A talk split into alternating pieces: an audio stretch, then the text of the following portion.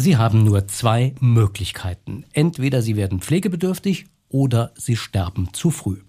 Diesen Ausspruch habe ich vor ein paar Jahren von einem Pflegewissenschaftler bei einer Veranstaltung gehört und ich fürchte, der Kerl könnte recht haben. Auf jeden Fall ist das Thema Pflegebedürftigkeit eins, mit dem man sich früher oder später mal irgendwie beschäftigen muss. Ende 2021 gab es in Deutschland laut Statistischem Bundesamt fast fünf Millionen Pflegebedürftige, Tendenz seit Jahren steigend. Bis 2050 könnten es den Prognose zu folgen so rund 7,2 Millionen werden. Stethoskop der VDK Gesundheitspodcast. Wie kommt man eigentlich zu einer Anerkennung als pflegebedürftig? Was gehört dazu? Wie läuft das ab? Diesen und weiteren Fragen widmen wir uns heute in der Folge von Stethoskop im November 2023. Dazu habe ich gleich zwei Gesprächspartner dieses Mal bei mir. Das eine ist Jochen Messer. Er ist der Vorstandsvorsitzende des Medizinischen Dienstes im Saarland und das andere ist Franziska Stamm. Sie leitet dort das Fachgebiet Pflege. Herzlich willkommen. Herzlich willkommen. Dankeschön freue mich, dass Sie Zeit für uns haben und dass wir uns mit äh, diesen ja hm, durchaus komplexen Themen ein bisschen ausgiebiger heute beschäftigen können. Ich glaube, die erste Frage, die man in dem Zusammenhang äh, schon mal klären muss, ja, was ist denn eigentlich Pflegebedürftigkeit? Ich könnte mir vorstellen, Frau Stamm, dass da die Meinungen zwischen dem, was der medizinische Dienst sicher auch aufgrund einer gesetzlichen Grundlage anlegen muss und dem, was man persönlich zu Hause empfindet, durchaus unterschiedlich sein könnten.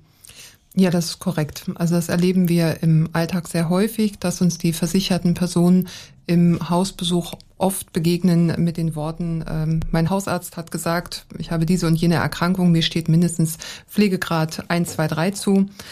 Hier gibt es äh, klare Vorgaben, auch Pflegebedürftigkeit ist mittlerweile äh, so definiert, dass ähm, eine Beeinträchtigung, eine gesundheitliche Beeinträchtigung der Selbstständigkeit oder der Fähigkeiten in bestimmten Bereichen vorliegen muss. Hier sind ähm, zum einen körperliche und oder kognitiv-psychische Beeinträchtigungen äh, gemeint. Wichtig ist, dass äh, auch ein Hilfebedarf durch eine andere Person vorliegt und dass die Beeinträchtigung ähm, für mindestens sechs Monate vorliegen. Wir reden nachher noch ein bisschen drüber, nach welchen Methoden Sie versuchen, das zu erheben, wie das Ganze überhaupt äh, ja am Ende auch in eine Bewertung einfließt. Aber Sie haben ein entscheidendes Stichwort genannt, die kognitiven Erkrankungen. Das war bis vor ein paar Jahren ja überhaupt noch nicht so gewesen. Da gab es ein ganz anderes System. 2017 hat es sozusagen einen Paradigmenwechsel gegeben. Ähm, und da nehme ich für uns als VDK auch mal in Anspruch, da haben wir kräftig Druck für gemacht, dass das mit da reingekommen ist. Äh, hat das ähm, noch weitere Auswirkungen äh, darauf gehabt, wie Pflege begutachtet wird? Ja, in der Tat. Bis 2017 hatten wir ein System mit drei Pflegestufen und damals wurden ausschließlich Pflegeminuten erhoben. Die waren unabhängig von den individuellen Umständen, also je nachdem, wie schnell oder wie langsam ein Angehöriger oder eine Pflegeperson dann auch den Pflegebedürftigen versorgen mhm. kann. Ähm, das konnten wir mit 2017 der Umstellung auf die fünf Pflegegrade deutlich verändern und auch die Individualität eines jeden hervorheben. Das heißt, der Bereich der Mobilität, der Kognition, der psychischen Verhaltensweisen, der Selbstversorgung, aber auch die äh, Gestaltung des Alltagslebens sind mittlerweile maßgeblich für die Beurteilung der Pflegebedürftigkeit und fließen in, im Rahmen eines gewichteten Punktesystems dann zusammen. Also das heißt, so eine Frage, wie ich sie mal gehört habe vor ein paar Jahren, äh, an die äh, Partnerin eines Mannes ohne Haare auf dem Kopf, der äh, gerade begutachtet wurde. Wie lange brauchen Sie denn, um die, Ihnen die Haare zu machen? So eine blöde Frage, die gibt's jetzt nicht mehr. So eine blöde Frage gibt es nicht mehr und es gibt auch nicht mehr die Frage nach den Toilettengängen am Tag, weil das war damals immer die Frage, ähm, wie oft gehen Sie denn am Tag auf die Toilette? Und dann wurde gezählt. Ja? Mhm. Das gibt es nicht mehr, weil ähm, man kann natürlich die einzelnen Verrichtungen gar nicht im Minutenwert richtig abbilden. Richtig, das äh, stellt man sich zumindest immer ziemlich schwierig vor und hat auch, glaube ich, immer zu vielen Diskussionen geführt. Es gab noch eine andere Änderung, also nicht nur diese Umstellung von den Pflegestufen in die Pflegegrade, sondern der medizinische Dienst hat auch einen Namen geändert. Der hieß früher MDK, wird auch heute von vielen noch so genannt, nämlich medizinischer Dienst der Krankenkassen. Jetzt heißt er nur noch MD. Herr Messer, äh, wird das wirklich besser, wenn man äh, einen Buchstaben weglässt? Ja, das Weglassen des Buchstabens, das war dem geschuldet, wie der medizinische Dienst vielerorts gesehen wurde, als medizinischer Dienst der Krankenkassen. Das war er nie. Er war immer der medizinische Dienst der Krankenversicherung und gleichermaßen den beauftragenden Kassen, aber auch den bei den Kassen versicherten Menschen verpflichtet. Er war also immer der medizinische Dienst der Krankenversicherung und mit dem Weglassen des Ks beim neuen Namen medizinischer Dienst ging ja auch noch etwas anderes einher, nämlich zum Beispiel die Umgestaltung des Verwaltungsrates. Es gab bis dahin einen Verwaltungsrat, der ausschließlich aus Vertretern der Kranken- und Pflegekassen besetzt war, ergänzend einen Beirat, der sich um die Belange der Pflege auch verdient gemacht hat. Und mit der Namensänderung kam auch ein neuer Verwaltungsrat, in dem jetzt neben den Vertretern der Kranken- und Pflegekassen eben auch die Vertreter der Patienten und Versicherten, äh, so auch in unserem Verwaltungsrat auch eben der VDK äh, vertreten sind und auch Berufevertreter sowohl der Ärzteschaft als auch der Pflegeberufe. Insofern wurde der Blick auf den medizinischen Dienst durch diesen neuen Verwaltungsrat erweitert und das hat der Entwicklung insgesamt sehr, sehr gut getan. Mhm. Was das konkret bedeutet, wie das Thema Unabhängigkeit einzuschätzen ist, da können wir nachher noch ein bisschen ausführlicher darüber reden. Jetzt würde ich aber gerne noch mal ein bisschen genauer in das Thema Pflegebegutachtung einsteigen. Also verschiedene Punkte, Frau Stamm, haben Sie eben schon aufgezählt. Die heißen Module. Ähm, wenn, wenn man sich jetzt mal versucht, so ein Ablauf von so einer Begutachtung vorzustellen. Wie funktioniert denn das? Wie, wie machen Sie das? Also vorab ähm, bekommt der Versicherte, nachdem er einen äh, Antrag bei seiner Pflegekasse gestellt hat, der uns dann im Folge dessen beauftragt, bekommt der Versicherte eine Terminmitteilung. Die erfolgt in der Regel schriftlich und da ist auch ein kleiner Informationsflyer hinterlegt. Und in der Regel kommen wir dann innerhalb einer Woche dann auch vorbei nach Ankündigung ähm, während diesem Hausbesuch guckt sich der Gutachter oder die Gutachterin die Gesamtsituation an. Das heißt, ähm, sowohl die Wohnsituation, das Wohnumfeld, aber auch den Versicherten selber. Es erfolgt ein Anamnesegespräch, es werden Befunde ähm, eingesehen, die vor Ort eventuell vorhanden sind. Das ist nicht bei jedem Versicherten so. Und es äh, findet auch im, eine körperliche Untersuchung statt. Das ist keine Untersuchung, wie man sie sich beim Arzt vorstellen muss, sondern da geht es darum, die alltäglichen ähm, Dinge, Bewegungen sich auch einfach mal anzugucken. Wie schafft es jemand aufzustehen? Wie klappt das mit einem Betttransfer zum Beispiel? Und im Nachgang wird dann natürlich auch beraten. Man guckt sich an, wo gibt es Verbesserungsbedarfe, sowohl im, im Bereich der, des Wohnumfeldes, aber auch ähm, Reha-Bedarf, solche Dinge werden ermittelt. Und wenn dann die Begutachtung abgeschlossen ist, ähm, wird dann das Gutachten mit einer entsprechenden Empfehlung an die Pflegekasse zurückgegeben. Und die Pflegekasse entscheidet dann letztlich über den ähm, Antrag des Versicherten und teilt ihm dann die Entscheidung mit. Also die Entscheidung kommt nicht vom medizinischen Dienst, die Entscheidung kommt von der Pflegekasse. Aber jetzt mal Hand aufs Herz, entscheidet der denn anders, als Sie begutachten? Wir geben eine Empfehlung ab. Und diese Empfehlung beruht auf den Richtlinien. Und die Pflegekasse hat natürlich immer die, ähm, äh, die Freiheit, auch eine leistungsrechtliche Entscheidung zu treffen, die von der Empfehlung abweicht. In der Regel ist das, äh, wenn es gut gewollte Entscheidungen in, in den höheren Pflegegrad geht. Und das kommt in der Praxis auch tatsächlich Das kommt vor. in der Praxis. Oder kriegen Sie das gar nicht mit, möglicherweise? Nicht in allen Fällen. Mitunter bekommen wir das mit, dann bekommen wir eine Mitteilung der ähm, entsprechenden Kasse, aber wir bekommen es nicht in allen Fällen mit. Mhm. Körperliche Untersuchung äh, ist das eine. Mhm. Diese Arbeit mit den Modulen ist ja. das andere. Äh, wie muss man sich das am Ende vorstellen in der Auswertung? Haben mhm. Sie da irgendwie eine Checkliste oder entscheidet der Gutachter, ach ja, um, also die Frau Meier, um, das wird schon passen, das machen wir mal so. Wie geht das ganz konkret? Also ganz konkret ist es so, dass in den Begutachtungsrichtlinien für jedes Kriterium in jedem Modul ähm, klare Bewertungen vorgegeben sind. Also natürlich haben wir eine gewisse gutachterliche Freiheit auch, aber es ist ganz klar definiert, in welchen Fällen ähm, eine Person selbstständig, überwiegend selbstständig, überwiegend unselbstständig oder unselbstständig zu werten ist. Da gibt es ähm, also keinen vollständigen Handlungsspielraum für den Gutachter. Das sind also ganz, ganz viele Punkte, die Sie abhaken mhm. und die im Wesentlichen in diese vier Kategorien eingestuft werden. Ne? Also von ganz unselbstständig bis hin zu noch ganz selbstständig. Genau. Oder halt im Rahmen der Kognition ist die Fähigkeit vorhanden oder ist die Fähigkeit nicht vorhanden. Das sind auch vier Abstufungen. Bei den ähm, Verhaltensweisen, es gibt so psychische Verhaltensweisen, Besonderheiten, wie zum Beispiel Aggressivität, die dann auch ähm, eine besonderes ja, eine besondere Bedarfssituation auch an Hilfe ähm, äh, ähm, verursachen. Da geht es dann auch darum, wie oft tritt denn eine bestimmte Situation auf? Wie oft muss denn auch ein, eine Pflegeperson intervenieren, jemanden beruhigen, wenn er nachts ähm, um Hilfe ruft, äh, im Rahmen einer demenziellen Erkrankung zum Beispiel? Und das Ganze, was Sie da erheben, das wird dann anschließend über irgendeine Rechenmethode zum Gesamtergebnis genau. zusammen erhoben. Genau, das macht Gott sei Dank bei uns eine Software, aber im Einzelnen ist es so, dass ähm, für die jeweiligen Module Einzelpunkte erhoben werden, die dann umgerechnet werden in gewichtete Punktzahlen. Diese gewichteten Punktzahlen orientieren sich an der Gewichtung der einzelnen Module. Zum Beispiel ähm, ist die Gewichtung ähm, der ähm, körperlichen Beeinträchtigung. Das sehen wir immer ganz schön. Das haben wir auch abgebildet bei uns in unseren ähm, Formularen, unseren Flyern mit 10 Prozent angegeben, sodass sozusagen die Gesamtzahl der Punkte dann in die 10 Prozent Gewichtung umgerechnet wird. Mhm.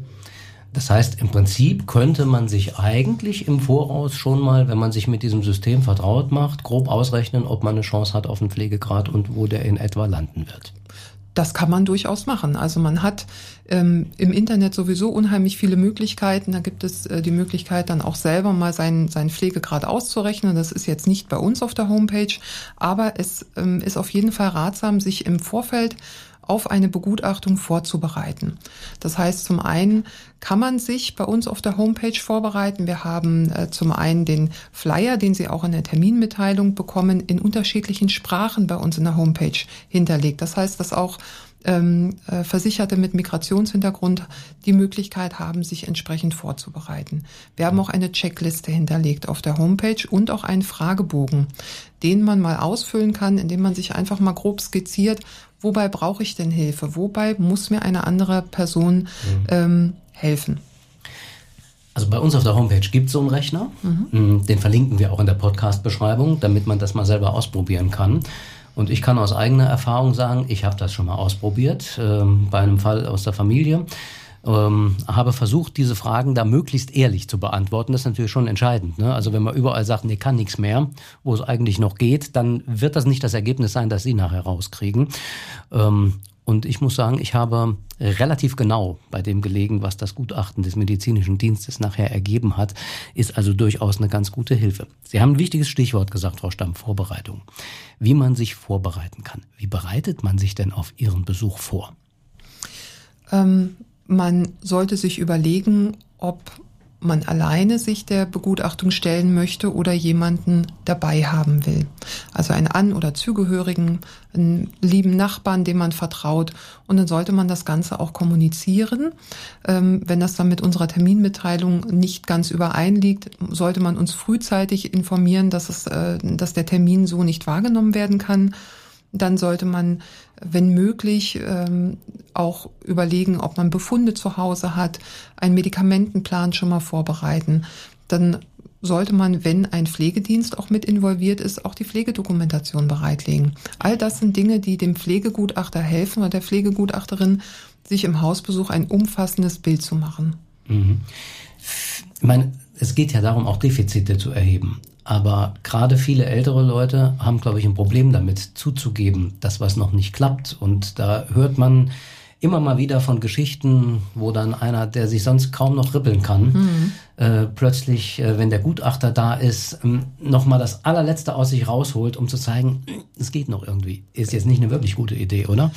Nein, das ist keine gute Idee. Also da sollte man schon vor allem die Angehörigen und Zugehörigen mit ihren Verse oder mit ihren Pflegebedürftigen sprechen und denen auch sagen, wir müssen hier offen und ehrlich über die Beeinträchtigung reden. Wir können natürlich nur die Dinge auch ähm, aufnehmen, die uns gesagt werden. Wir achten im Rahmen der körperlichen Untersuchung ähm, auf besondere Zeichen. Ist jemand schnell außer Atem? Merken wir, dass er in seiner körperlichen Belastung ähm, eigentlich mehr zeigt, als er eigentlich könnte. Ja, das sieht man dann relativ gut, indem man sich sehr anstrengt, wenn man aufsteht.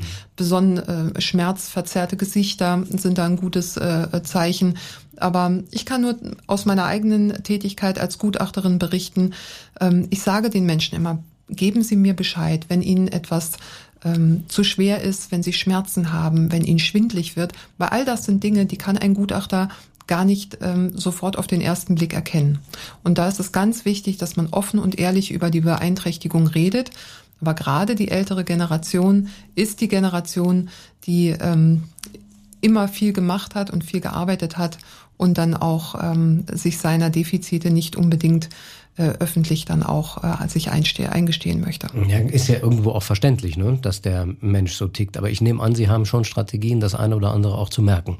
Ja, da sind vor allem die Angehörigen unsere wichtigsten Ansprechpartner. Wenn sie vor, vor Ort sind oder die Pflegepersonen, je nachdem, die werden mit in das Gespräch mit einbezogen und auch die Angaben von den An- und Zugehörigen sind entsprechend zu berücksichtigen. Das heißt, Sie finden es grundsätzlich auch gut und hilfreich, wenn Angehörige dabei sind. Absolut. Zur Unterstützung, wenn jemand, Sie müssen wissen, wir kommen ja in einen Haushalt in den intimsten Bereich eines Versicherten. Und dann kann es durchaus für einen älteren oder pflegebedürftigen kranken Menschen ähm, schon einschüchternd sein, wenn da ein Gutachter, eine Gutachterin kommt.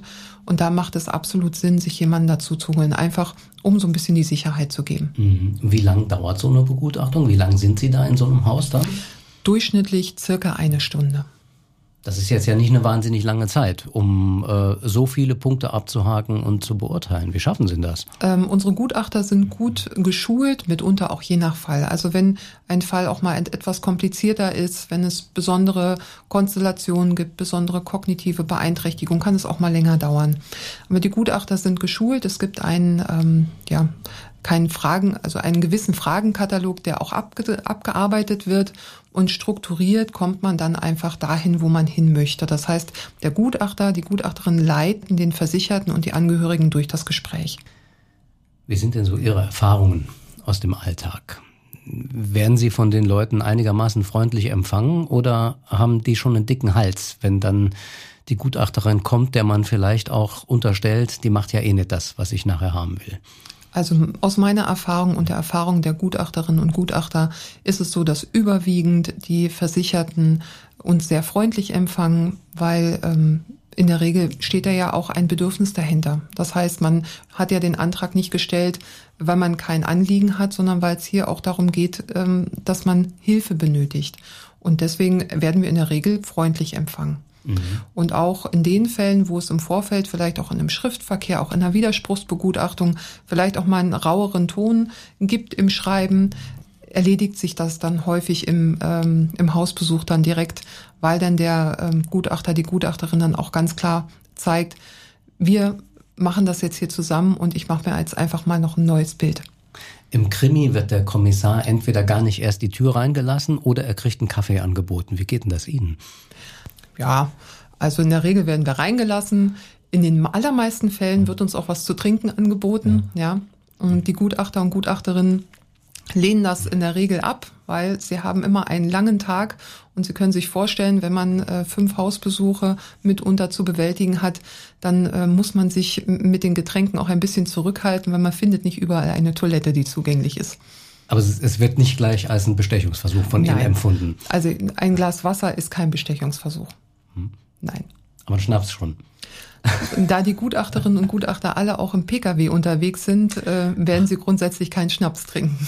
Ja, ähm, das ist also eine ganze Menge Holz, was Sie da abzuarbeiten haben in der Zeit und auch vermutlich nachher nachzubearbeiten haben, damit äh, das entsprechende Gutachten dabei rauskommt, mit welchem Gefühl gehen Sie da äh, aus so einem Haus raus? Wenn Sie dann Leute sehen, bei denen Sie vielleicht auch den Eindruck haben, ach, eigentlich braucht er was, aber aus Ihrer Erfahrung wissen, naja, mit dem, was der Gesetzgeber vorgesehen hat, werden wir nicht auf das Ergebnis kommen.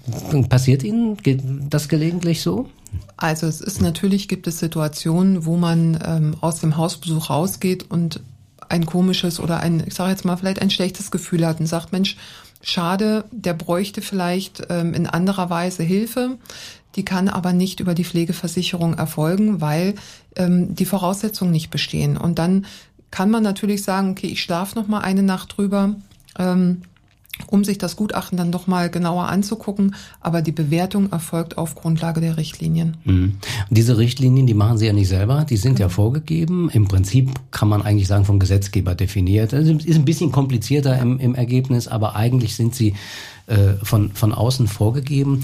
Äh, haben Sie hm, das Gefühl, dass es Stellen gibt, an denen man da vielleicht auch nachbessern sollte, wo Sie vielleicht aus der Erfahrung, die Sie mit den Menschen vor Ort haben, mhm. denken, eigentlich müsste da was geändert werden. Da, da, da gibt es ein Problem, äh, einen Hilfebedarf, den man befriedigen müsste, den wir aber so nicht befriedigen können. Mhm. Also diese äh, Verbesserung und die Evaluation der Richtlinie, die erfolgt stetig. Also es gibt auf Bundesebene eine ähm, eine Gruppe, eine sozialmedizinische Expertengruppe aller Pflegebereiche der medizinischen Dienste im, im, in Deutschland.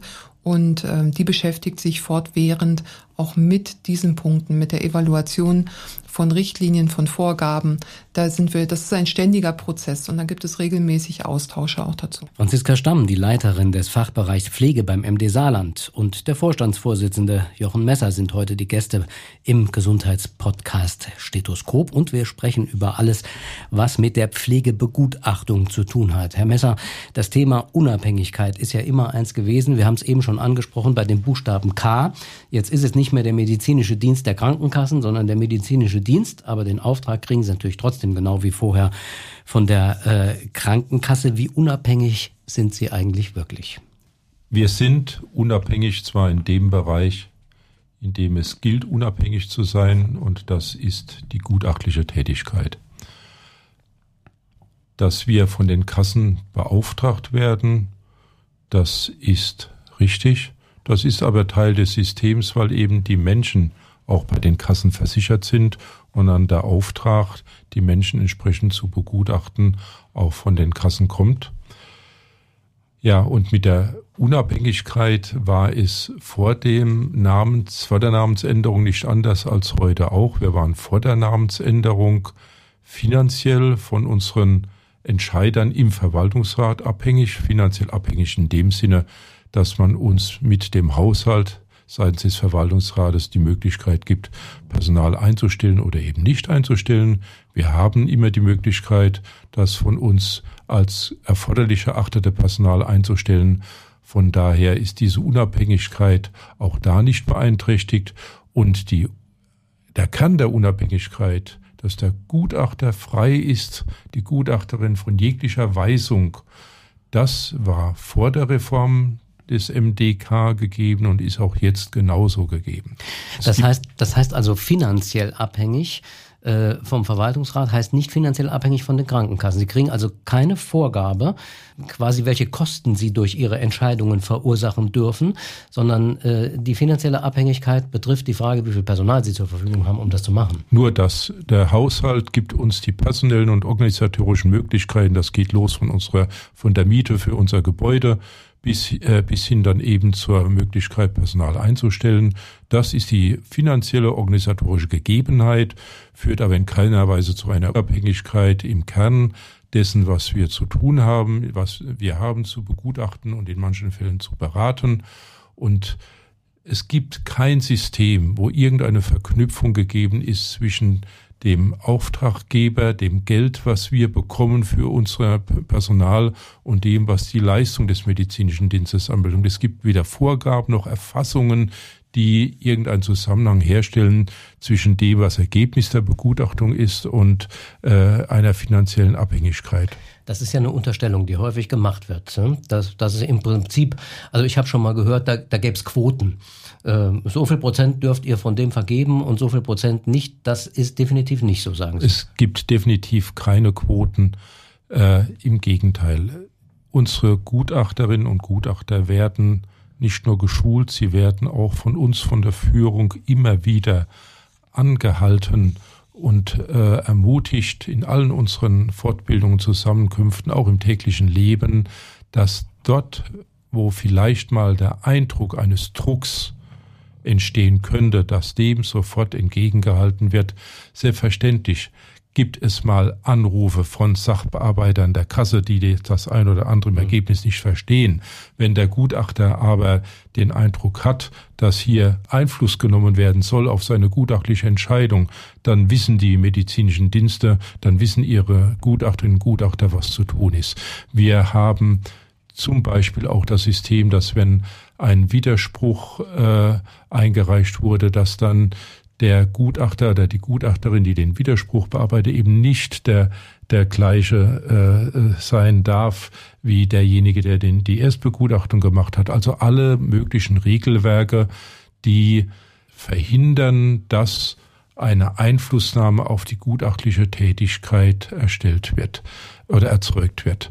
Im Gegenteil, unsere Gutachterinnen und Gutachter sehen das als Teil ihres Berufsethos auch, dass es eben nicht so ist. Und ich darf Ihnen auch sagen, die, die Gesellschaft ist so, wie sie ist. Und selbst wenn es mal vorkommen sollte, dass, dass jemand meint, einen einen Vorstand oder eine leitende Ärztin oder auch die Frau Stamm anzurufen, weil man auf ein Gutachten meint, Einfluss nehmen zu können, dann wissen unsere Gutachterinnen und Gutachter zu Recht, sich dagegen zu wehren, zu wehren, selbst wenn wir es versuchen würden. Aber das findet nicht statt. Das ist die Kompetenz unserer Gutachterinnen und Gutachter und die Unabhängigkeit in ihrem Wirken. Das sind die beiden Grundpfeiler unseres Tuns. Aber letztlich zahlen die Kassen natürlich durch eine Umlage den medizinischen Dienst. Sie haben gesagt, im Verwaltungsrat wird darüber entschieden äh, was am Ende geht und was nicht geht und letztlich ja auch wie hoch diese Umlage ist. Ähm, das heißt, ein Druckmittel haben die Kassen ja eigentlich schon und äh, im Verwaltungsrat ähm, sind die schon die Dominanten. Das kann man so sehen. Ich sage, ich erkläre aber gern, warum es nicht wirklich ein Druckmittel äh, sein könnte. Die Umlagenfinanzierung erfolgt, indem für jeden bei der Kasse im Versicherten und im Saarland wohnenden Versicherten ein einheitlicher Betrag bezahlt wird. Es wäre anders, wenn wir beispielsweise bezahlt würden im Rahmen einer Inanspruchnahme. Wenn also die AOK an uns nur das zahlen müsste, wie sie uns auch in Anspruch nehmen, dann hätten wir eine ganz andere Situation. Es ist eine Umlagenfinanzierung, wo wir aktuell 27 äh, Euro für jeden Versicherten im Jahr bekommen, um unsere Leistung entsprechend für die Versichertengemeinschaft und für die äh, uns beauftragten Kassen erbringen zu können. Und daraus ist kein Druck einer einzelnen Kasse heraus generierbar. Selbstverständlich ist wie überall, das geht im Bundestag los und das endet im kleinen Verwaltungsrat des kleinen MD Saarland. Selbstverständlich ist überall ein Wirtschaftlichkeitsgebot zu beachten, um zu schauen, wie man mit dem Geld, mit den zur Verfügung stehenden Ressourcen seine Aufgaben bewältigt. Aber mhm. kein Druckmittel, das in irgendeiner Weise etwas zu tun hat mit der Tätigkeit, mit der gutachtlichen Tätigkeit unseres Personals. Wie man die Aufgaben bewältigt beschäftigt, ist der entscheidende Knackpunkt dabei. Da kann ich jetzt, also wir sind als VDK auch äh, seit dem MDK-Reformgesetz Mitglied im Verwaltungsrat ähm, und bekommen das ja sozusagen aus erster Hand mit, was da passiert.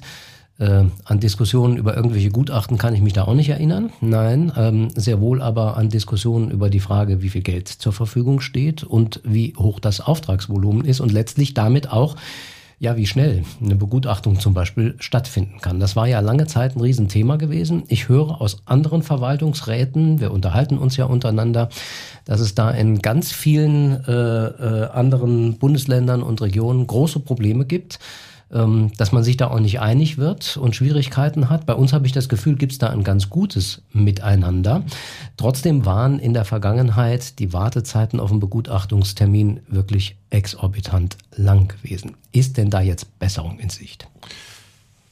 Ich darf zunächst noch mal den, den Zusammenhang im, im Bund äh, darlegen.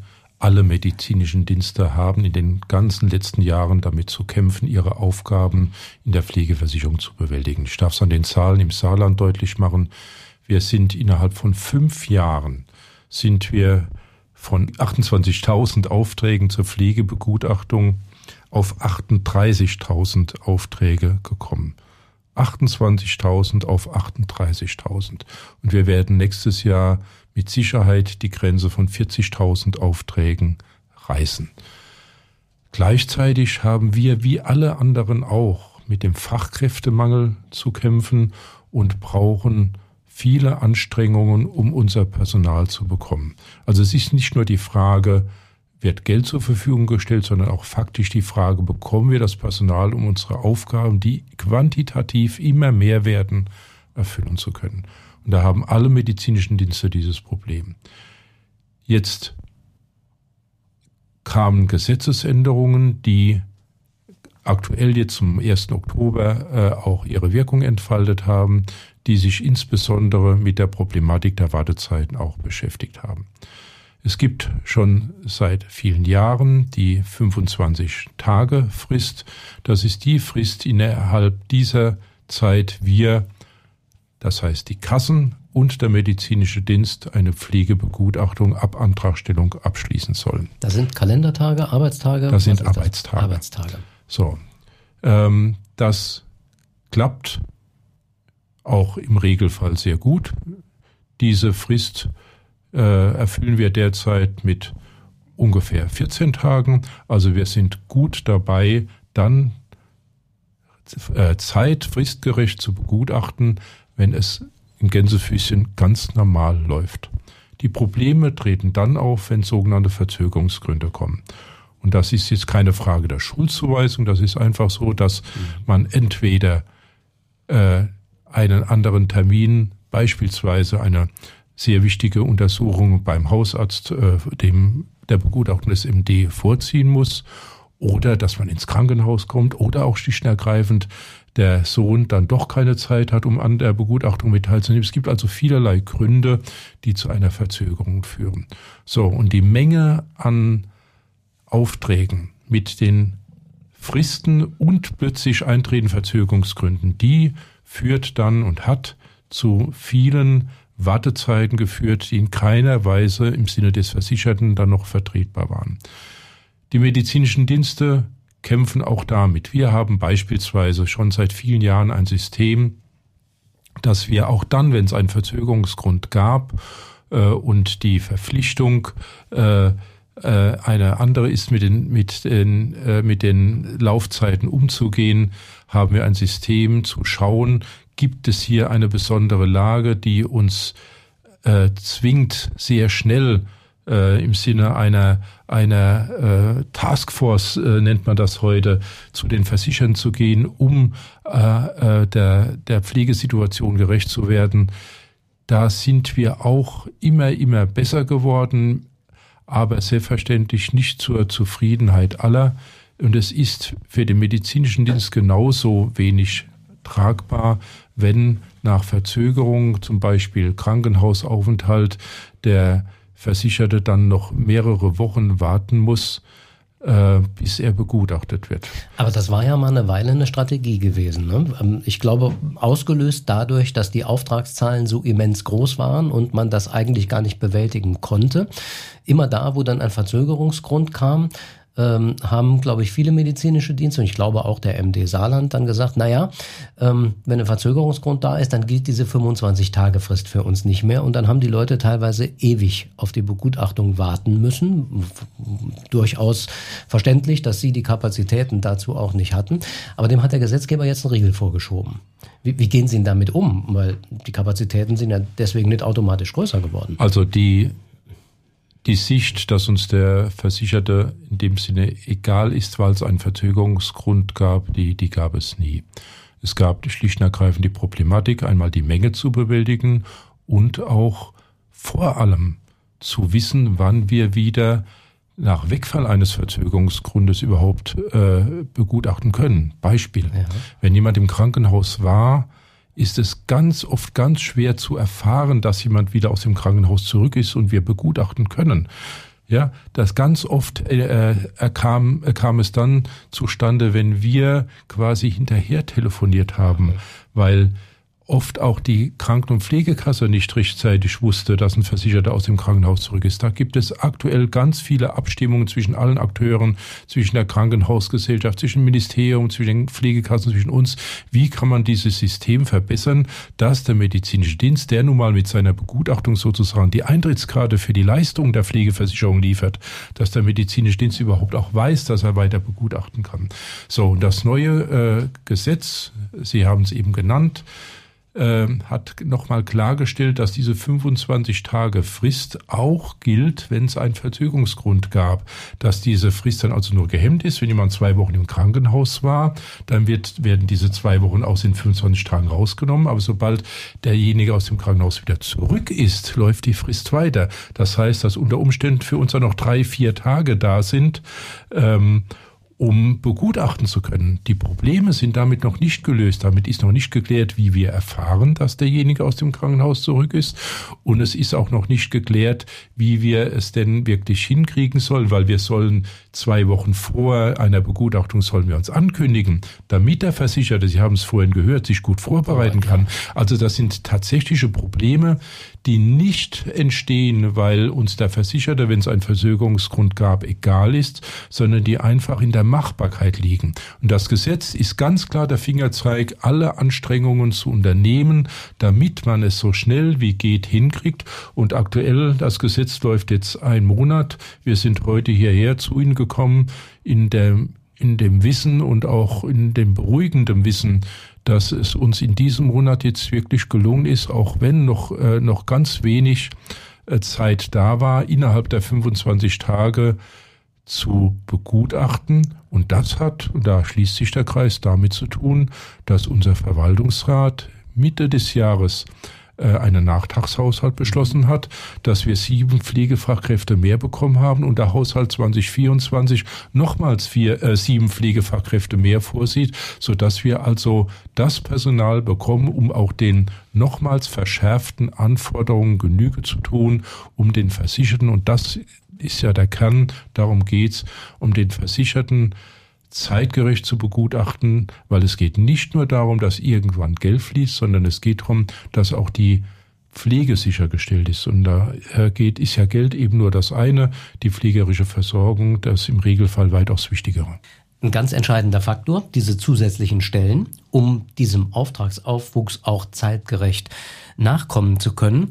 In der Diskussion höre ich aber auch, dass es einige medizinische Dienste gibt, die sagen, naja, ähm, wir könnten vielleicht das Problem auch dadurch lösen, dass wir mehr telefonische Begutachtungen machen. Da geht uns als Patientenvertreterverband natürlich äh, der Hut hoch. Das äh, halten wir für überhaupt keine gute Idee. Wie stehen Sie denn zu so einer Lösung? Also der Hausbesuch, das heißt der direkte Kontakt zum Versicherten, zu den Pflegebedürftigen mit ihren Angehörigen, mit ihren Zugehörigen bleibt die erste Wahl und muss es auch bleiben. Da sind wir auch mit dem Gesetzgeber und auch mit den Spitzen der Kassen einig. Die Telefonbegutachtung ist entstanden in der Not der Pandemie, als es uns aufgrund der Hygienevorschriften, äh, aufgrund der besonderen äh, Gefahr für die älteren Pflegebedürftigen, aber auch für unser Personal mit vielen Patientenkontakten nicht möglich war, jeden Hausbesuch durchzuführen. Da sind die Telefonbegutachten entstanden. Und in dieser Situation war das auch genau gut so, damit wir einen Ersatz hatten für die Pflegebegutachtung vor Ort. Jetzt hat man aus der Pandemie gelernt, so wie es viele Entwicklungen gibt, Stichwort Homeoffice oder sonst was, was man heute nach der Pandemie anders macht. Und wir haben als medizinische Dienste gesehen, dass man unter bestimmten Voraussetzungen mit dem Telefoninterview ein ergänzendes, gutes Instrument hat. Beispielsweise für einen Höherstufungsantrag, wenn sich nur zwei, drei Dinge geändert haben gegenüber der Erstbegutachtung, kann die Telefonbegutachtung ein adäquates Instrument sein. Wir haben auch gesehen, wir haben, führen ja eine, eine wissenschaftlich äh, untermauerte bundesweite Versichertenbefragung durch. Wir haben auch gesehen, dass die durchgeführten Telefonbegutachtungen keineswegs schlechter beurteilt werden von den betroffenen Menschen als der Hausbesuch. Das liegt aber auch daran, Sie dürfen sich das nicht vorstellen als ein Anruf, der in drei Minuten erledigt ist, sondern eine Telefonbegutachtung ist strukturiert und braucht die gleiche Zeit wie ein Hausbesuch auch. Und nur dann komme ich zu einem vernünftigen Ergebnis. Aber es bleibt dabei, die Telefonbegutachtung kann nicht den Hausbesuch ersetzen. Die Telefonbegutachtung, so ist es auch im Gesetz angelegt, darf stattfinden, ergänzend zum Hausbesuch, wenn die wissenschaftliche Evaluation bundesweit abgeschlossen ist. Also das wird derzeit wissenschaftlich ermittelt, ob wir da auch ein wirklich gutes Instrument haben. Und dann darf es im nächsten Jahr eingesetzt werden, aber auch nicht als Erstbegutachtung, das muss der Hausbesuch bleiben, nicht bei Widersprüchen, auch nicht bei der Begutachtung von Kindern. Und eins ist uns wichtig, das war uns schon in der Pandemie wichtig, es gab Situationen, wo die Wahl bestand zwischen Hausbesuch und Telefonbegutachtung. Wir haben dann entschieden, das immer in Abstimmung mit dem Versicherten zu tun. Dann, wenn der Versicherte besondere Angst hatte, dass jemand in die Häuslichkeit kommt, mhm. dann haben wir gefragt, wären Sie denn mit einem Telefoninterview äh, einverstanden? Und so, wie wir es in der Pandemie gemacht haben, so ist es auch im Gesetz zukünftig vorgesehen, dass das Ganze nur in Abstimmung mit den Versicherten erfolgt. Ich hatte so den Eindruck, dass in der Zeit, in der in der Pandemie die Telefonbegutachtungen praktisch ausschließlich stattfanden, ähm, die Leute eher sogar ein bisschen besseres Ergebnis gekriegt haben, ähm, als wenn dann wieder der Gutachter vor Ort gekommen ist. Ist das nur ein Gefühl äh, oder ist da was dran? Also wir haben in der Auswertung gesehen, dass wir unter, wie gesagt, unter den Voraussetzungen, das Telefoninterview dort angewandt zu haben, wo es, wo es sinnvoll angewendet werden konnte, dass wir mit dem Telefoninterview auch zu sinnvollen, nachvollziehbaren Ergebnissen kommen. Jetzt zu sagen, die sich jetzt auch statistisch nicht signifikant unterscheiden richtig, von den anderen. Richtig. Man muss aber sehen, dass, dass wir dort, wo immer wir zum Beispiel eine Gefahr gesehen haben, ob die Pflege sichergestellt ist, dass wir dann alles gemacht haben, um einen Hausbesuch durchzuführen. Und selbstverständlich liegt es in der Natur der Sache, dass ich bestimmte schwierige Situationen nicht erfassen kann, äh, wenn, wenn ich äh, telefoniere. Ich kann bestimmte Dinge eben nur dann sinnvoll erfassen. Deswegen bleibt es ja beim Hausbesuch als erstes, als erste Wahl, wenn ich den Menschen auch vor mir habe, wenn ich beobachten kann, ergänzend zu meinen Fragen. Ja. Mhm. Und Frau Stamm, wenn ich Ihre Mimik eben richtig äh, interpretiert habe, äh, dann ist Ihnen der Hausbesuch auch lieber als das Telefoninterview. Ähm auf jeden Fall. Es ist das äh, prior zu priorisierende Instrument, aber natürlich das Telefoninterview bietet uns äh, flexiblere Möglichkeiten. Ja, zum mhm. einen ähm, haben wir mit dem Telefoninterview die Möglichkeit, auch kurzfristig ortsunabhängig Begutachtungen sicherzustellen. Ja, Sie, wir haben vorhin darüber gesprochen, unsere Gutachter und Gutachterinnen. Wenn ich jetzt aber auf einmal nur einen Gutachter im Raum Saarbrücken zur Verfügung habe und der Versicherte wohnt äh, in äh, in Freisen, dann ist das eine ganz schöne Reise auch für den Gutachter. Und wenn dann die versicherte Person im, damit einverstanden wäre, dann auch im Rahmen eines Höherstufungsantrags eine telefonische Begutachtung zuzulassen, dann wird das auf jeden Fall die Arbeit ein wenig erleichtern. Was natürlich im Hausbesuch anders ist als im Telefoninterview. Wir haben unsere unsere ganzen Sinne zur Verfügung. Wir haben unsere Augen. Wir müssen uns vom Versicherten dann im Hausbesuch nicht, äh, im Telefoninterview nicht Dinge schildern lassen, die wir im Hausbesuch sehen. Zum Beispiel die Art und Weise, wie jemand geht oder wir nehmen das Wohnumfeld auf, wir nehmen Gerüche auf. Das sind ja alles Dinge, die sehen wir, äh, können wir im Telefoninterview gar nicht mitbekommen. Deswegen ist es so wichtig, dass der erste ähm, Kontakt immer am Hausbesuch stattfindet, also nach dem Motto, jeder wird mindestens einmal gesehen, um dann auch sich einen Eindruck von der versicherten Person zu machen.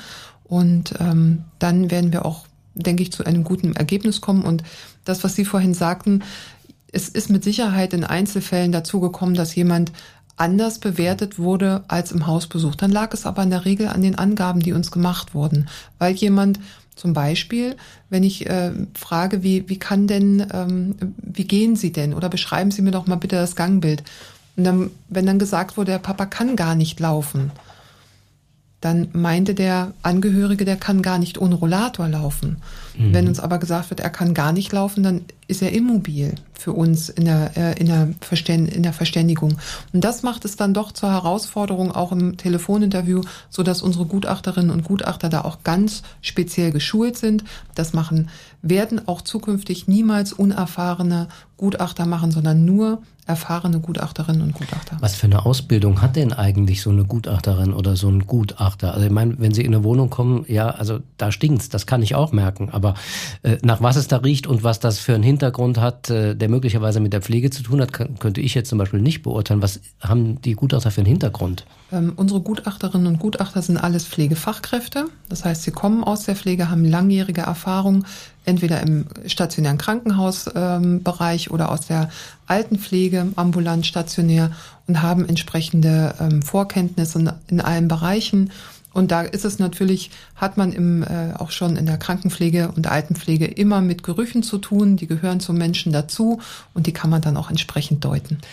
Ja, also ein sehr interessantes Thema äh, und eins, das viele am eigenen Leib, äh, wenn sie es noch nicht erfahren haben, vermutlich in der Zukunft erfahren werden. Ganz wichtig, was ich mitgenommen habe, man sollte sich vorbereiten auf das, was da kommt, die entsprechenden Unterlagen, Befundberichte und so weiter alles parat haben, Medikamentenplan parat haben, auch die Angehörigen dabei haben und vor allem nicht versuchen, äh, noch zu zeigen, was man alles kann, wenn man es in Wirklichkeit nicht mehr kann, damit am Ende ein vernünftiges Ergebnis rauskommt. Aber natürlich auch im Hinterkopf haben, dass es Vorgaben gibt für die Pflegebedürftigkeit und nicht unbedingt das, was man selber, vielleicht auch aus gutem Grund, für pflegebedürftig hält, mit diesen Vorgang, Vorgaben in Einklang zu bringen ist. Danke Ihnen, Frau Stamm, Herr Messer vom Medizinischen Dienst hier im Saarland für äh, diese ausführlichen und äh, interessanten Informationen. Äh, ich drücke die Daumen, dass die Auftragslage nicht zu exorbitant ansteigt, auch mit Blick auf den Geldbeutel. Äh, denn noch mehr Personal heißt ja noch mehr Kosten und das müssen wir auch irgendwo äh, alle über unsere Beiträge nochmal finanzieren. Schön, dass Sie da waren, dass Sie Zeit für uns hatten. Im nächsten Stethoskop im Dezember wollen wir der Frage nachgehen, ja, wo steht denn eigentlich unser Gesundheitssystem in Deutschland? Das hat ja bei vielen Leuten den Ruf, ein super tolles, wenn nicht das beste Gesundheitssystem der Welt zu sein. Wenn man mal ein bisschen genauer dahinter guckt, dann stellt man fest, na ja, also wir sind da wohl eher im Mittelfeld, manche sagen sogar eher im unteren Mittelfeld. Was steckt dahinter? Wo stehen wir wirklich? Diese Frage wollen wir im Dezember klären. Bis dahin bleiben Sie gesund, bleiben Sie uns gewogen und immer dran denken, den Abo-Knopf drücken, wo auch immer Sie diesen Podcast hören, damit Sie die nächste Folge auch nicht verpassen. Bis dahin, gute Zeit.